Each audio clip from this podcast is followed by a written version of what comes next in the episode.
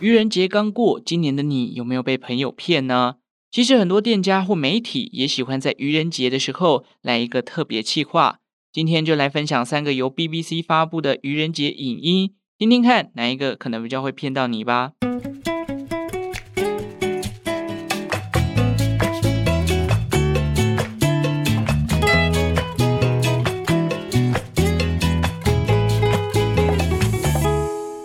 生活周遭的历史大小事，欢迎收听周报时光机，我是主持人派翠克。随着网红时代的来临哦，每年一年一度的愚人节啊，总是有一些让人家相信一秒的声明，或者是充满恶搞趣味的节目企划。有时候也是很佩服这些创作者啊，他们在开玩笑的认真程度真的是很高哦。虽然愚人节已经过了，但是我今天呢，还是要来分享一些过去在大型媒体 BBC 上面出现的愚人节企划。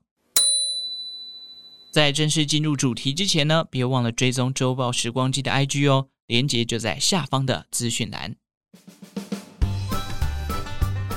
BBC 作为历史最悠久的广播媒体之一，是从一家民间企业起家，由当时英国的国家通讯局 GPO 特许几家英国首屈一指的无线电设备制造商共同成立了一个广播频道，名为 British Broadcasting Company。一九二二年开始在伦敦。伯明翰、曼彻斯特等地开始广播。然而当时啊，BBC 的商业模式其实不够完整。制造商想透过贩售无线电的接收器来巩固电台的经营，但很快他们就发现了一个问题哦，就是其实大家早就已经自己去架设接收器，从中取得信号了。有些消费者啊，也宁愿买一些比较简单便宜的商品，而不愿意去购买官方的这个认证的无线电接收器哦。虽然后续国家通讯局呢也加强了执行取缔，就你没有特许经营权，你是不能乱买这些呃无线电设备的。但对于经营阶层还是有很大的压力。当时啊，BBC 的总干事 John Reith，他希望呢这个 BBC 的广播啊能秉持着为公众服务的精神继续下去。可是大部分的财团负责人，嘿，哎，你这个就是一个赔钱的事业体嘛，他们已经受不了亏损，想要退出这个合作了。就在经过多次的谈判之后，眼看就要达成共识了哦。但是，一九二六年的时候呢，英国迎来了一次大罢工，这也改变了 BBC 之后的定位。原来啊，在一九二六年的时候，英国煤矿公司为了保持自己的利润，于是开始大幅减少矿工的薪水，这也导致了连锁效应，百万人上街罢工。一时之间，像是矿场啊、呃铁路啊。啊，印刷厂啊、码头等等的工人，他们全部停工。人们对外获取资讯的重要来源哦，像是报纸也随之停刊了。那没有报纸接收讯息呢，人们就转换变成听 BBC 的广播。这段过程里啊，BBC 努力的让自己保持中立的态度，来传达跟解释罢工的消息跟进展，游走于英国的工党与保守党之间，这让他在这一次的事件过后。成为了普遍英国人民认可的优质媒体，政府也在隔年透过皇家特许状，将 BBC 从民营的企业转换成为了公共事业的非盈利机构，并且改名成为现在的 British Broadcasting Corporation。后续呢，BBC 也发展出了外语频道啊，开设电视，介绍流行音乐、各国文化等等。二零二二年哦，BBC 迎接了他们的百岁生日。如今呢，它也是全世界最具公信力的媒体之一。然而，这样的媒体呢，它也会开玩笑，不要以为媒体都是一板一眼的。现在越来越多这种社群媒体，就是会搞一些比较酷搜啊、比较生活化的方式。当然，BBC 这么大型的媒体，诶，他们也有自己的这个幽默感哦。接下来呢，就要来跟大家分享三个他们曾经在愚人节所精心设计的假新闻。首先，第一则呢是会长意大利面的意大利面术。什么是意大利面术啊？我看到这则讯息的时候，我立刻想到的是什么？台湾之前不是有那个沙威玛河吗？很像，来跟大家分享一下。这则的假讯息发布时间啊，是在一九五七年。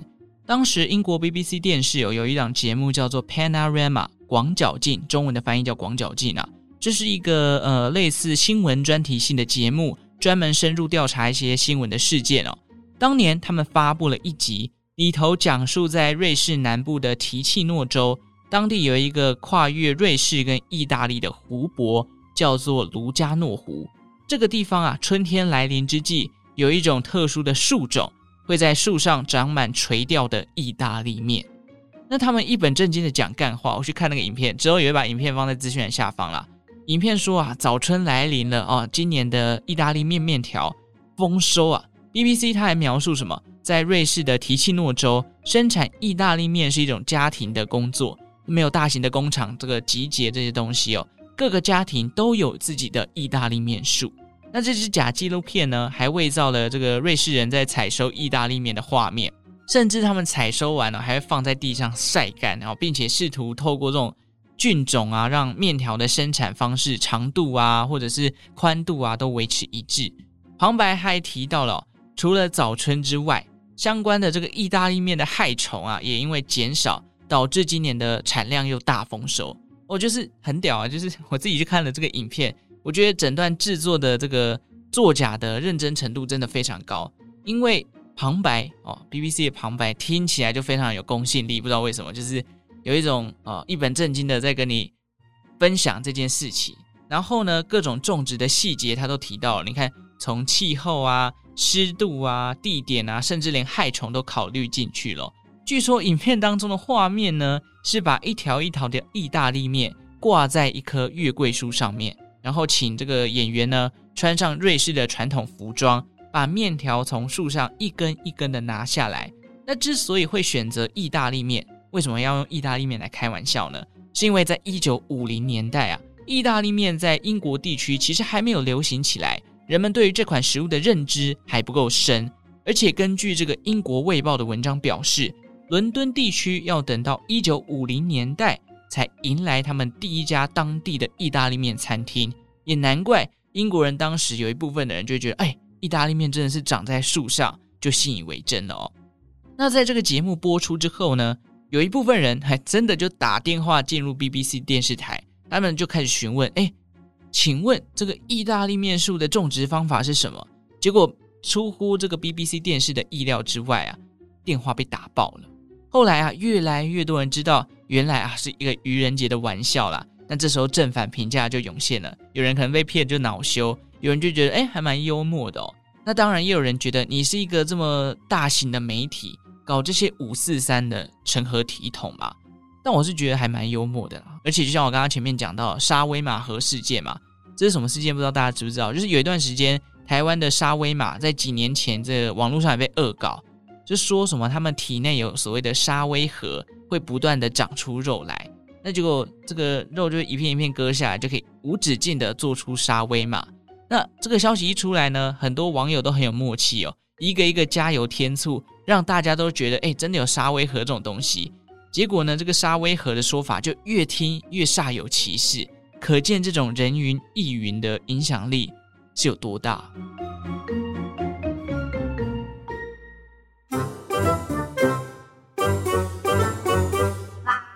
好，第二则气象播报员的手肘病。这一次的愚人节新闻哦，是发布在一九九九年。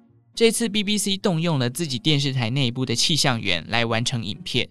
影片的一开场是一个医生被访谈，他提到啊，现在有很多这个气象播报员其实都有一种严重的困扰，就是他们在播报气象的时候，由于这个手势也可能要上上下下嘛，诶，比如说南部地区的天气、北部地区的天气，指向不同地区，久而久之，他们的手肘就有关节炎。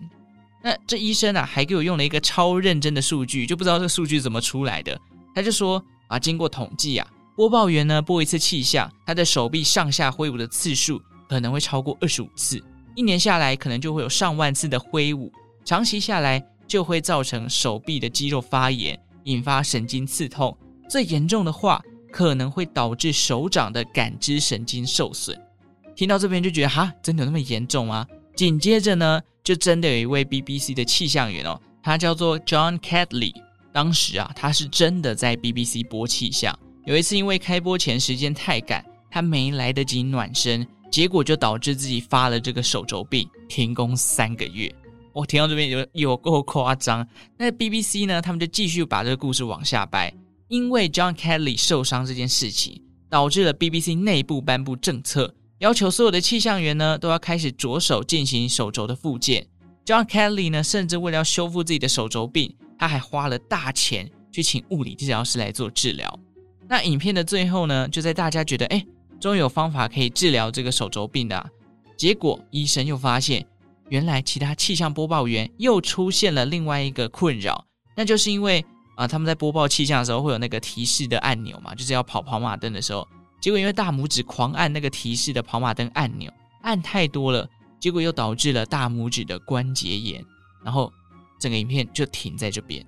哎，我觉得这个假新闻呢，某种程度搞不好也是真的，因为肌腱炎都会有嘛，就像你滑鼠按太多，手机滑太多，可能这个关节啊或肌腱炎都会不舒服。也许是真的有可能发生啦，但这个停工三个月，我个人是觉得有点太夸张，然后说颁布复健政策，这就有点太瞎了。但是 BBC 在制作愚人节影片上面真的是非常用心，因为影片里面他还请到了物理治疗师来带气象员一起做复健操，那个画面真很好笑。对于这支影片哦，感觉大家已经被愚人节弄到麻木了啦。我看网络上讨论度就没有像刚刚前面提到的意大利面术那么高。不过里头动用到了两位这个气象员哦，派车哥来跟大家介绍一下，一位就是刚刚前面提到的 John Catley 嘛，另外一位呢则是 Bill Giles。John 后来成为了这个英国气象界的大佬，而 Bill 呢，则是当时一位算是比较资深的播报员。他在一九九五年的时候呢，甚至被这个英国授予大英帝国勋章，表扬了他对英国气象的产业贡献。两千年的时候，Bill 就从这个英国气象单位退休了。我很好奇，当时看到脚本，这两位气象播报员的心理 OS 不知道是什么，就想说：哈，我要跟你们配合演出吗？还是说，哎，我也可以参与到愚人节的主题了，好像不错哦。总之呢，这两位其实都算是英国气象界的大佬啦。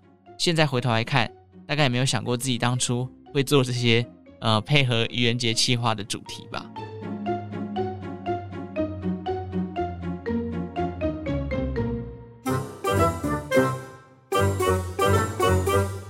第三则，会飞的企鹅哦，时间来到了两千零八年的三月底，这次的 BBC 发布了一支名为《Miracles of Evolution》的预告片。这次他们找来了英国知名的喜剧团体 The Pythons 的一位成员叫 Terry Jones。这个影片的画面呢，看到 Terry 站在一片冰天雪地的场景，画面中出现了一只又一只的企鹅。接着呢，Terry 就对着镜头说。最近观察到的这群企鹅呢，很不一样哦。比起一般的企鹅会在天气冷的情况下窝在一起取暖，但它们却有不同的避寒方式。他话就讲到这边，然后画面跟音乐就开始慢慢的堆叠哦，开始磅礴起来了。结果一堆企鹅就奋力的向前奔跑，跑跑跑跑跑，然后开始努力的拍动翅膀。接着呢，一只又一只的企鹅就飞上天空了。然后旁白又开始继续说话了。这些企鹅啊，会飞越数千英里，来到南美洲的雨林，度过寒冷的冬天。这个影片其实很短了，大概就是一分半的时间。从主持人认真的口白，到逼真程度极高的企鹅起飞，再到热带雨林的画面，一气呵成。只能说，哎，愚人节的骗人影片真的是与时俱进啊！那个特效越做越好了。那在影片发布之后啊，另外两家的英国媒体。《每日镜报》跟《每日电讯报》都有大肆的报道，甚至放上了头版来帮这个 BBC 做宣传哦。他们说啊，BBC 拍到了自然界的全新样貌，哇，把它放在头版呢，是不是很好像很重要的一件呃人类的呃这个发现上面的一个突破？我觉得这个愚人节计划又再一次的进化了，因为以前 BBC 是自己内部在玩嘛，结果这一次还联合其他的媒体哦，就连当时啊英国卫报的一位记者。他都有写专栏，说自己相信企鹅会飞这件事情，相信了一秒。不过他后来呢，认真去研究了一下，看到挂名该影片的导演名字，一瞬间他就明白是愚人节的企划了。因为那个导演的名字啊，他是一个呃虚拟的名字啦，他把字母重新排列组合之后，拼出来就是英文的 April Fool's Day，愚人节。那这支影片呢？事后 BBC 又发布了另外一支。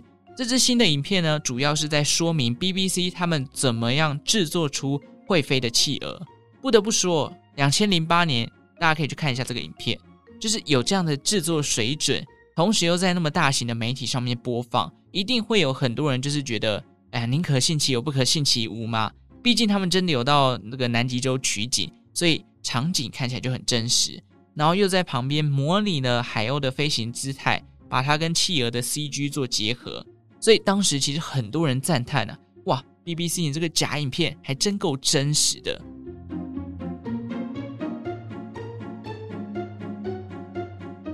好，这就是三个这个呃 BBC 的愚人节企划。那刚刚讲到企鹅，我想来补充一下关于企鹅的一个冷知识。每年的四月二十五日呢，是世界企鹅日。之所以会定在这一天哦，是因为当时有一些在南极洲进行生物观察的专家发现，有一种企鹅叫做阿德利企鹅，它们会在每年的四月二十五日前后大举往北迁徙去觅食。因此，有专家就把这一天呢定为世界企鹅日。之所以有这个节日，当然就是要提升人们对于这种物种的关怀与关注。毕竟，在全球暖化之下，这些极地生物的生存空间可能或多或少都会受到冲击吧。好，分享完世界企鹅的冷知识，也分享完了这个三个 BBC 在愚人节发出的影音啦。不知道大家最喜欢哪一个哦？老实讲哦，派翠克我自己呢最喜欢第一个意大利面树。怎么讲？这个冲击是最大的，因为这支影片算是第一次哦，BBC 用电视的方法去做愚人节的企划，可能也是因为比较早期吧，所以早期的人资讯传播的管道比较少嘛，那个效果会比较显著，不像现在可能十个人就有五六种接收资讯的方式，有人可能看网络新闻啊，有人可能看电视，有人看报纸，甚至有人听 Podcast 等等，这个扩散的效力跟公信力就会相对的大打折扣。不过相反的哦，因为现在媒体资讯管道来源太多了，也有可能有一些假新闻掺杂其中，所以这就是要提升阅听人的这个一个媒体识读啦。那今天三个故事：意大利面术、气象员跟企鹅。你想嘛，这个意大利面是一般人平常会吃的东西，一般人比较有机会接触到，所以你会更有感觉。你说会飞的企鹅，我都不知道这辈子有没有机会到南极洲去看这种生物了，所以感觉离大众比较远。总之呢，啊，愚人节刚过嘛，现在生活周遭的诈骗案件也是层出不穷啊。最可怕的那些就是要你加赖，要你领取标股资讯的那种奇怪的啊诈骗案件，大家千万要小心。尤其啊，脸书的广告、YT 的广告也是一堆什么整蛊神器呀、仿冒理财达人，还有之前什么假的运财广告等等。虽然大部分人都会觉得，哎，怎么可能会被骗？怎么可能上当？一看起来就超假。但是，既然诈骗集团它会持续的输出这种内容，那就代表真的会有人上钩。如果有长辈或者朋友他的脑波弱的，尤其是可能最近在历经低潮或缺钱使用的，哎，真的要特别注意它，要小心呐。与其被诈骗呢，我个人认为，哎，你不如抖内给派翠克，好不好？让我继续维持这个创作的优质内容啦。好了，今天节目到这边哦。喜欢周报时光机的内容，记得订阅这个频道，也欢迎大家到资讯栏下方找到 IG 跟表单的连结。觉得内容不错的话，也可以给我一颗五星的好评哦。那你也可以考虑一下要不要抖内了哈。好，最后感谢正在收听的你，为我创造了一次历史的收听记录。我们就下次再见喽，拜拜。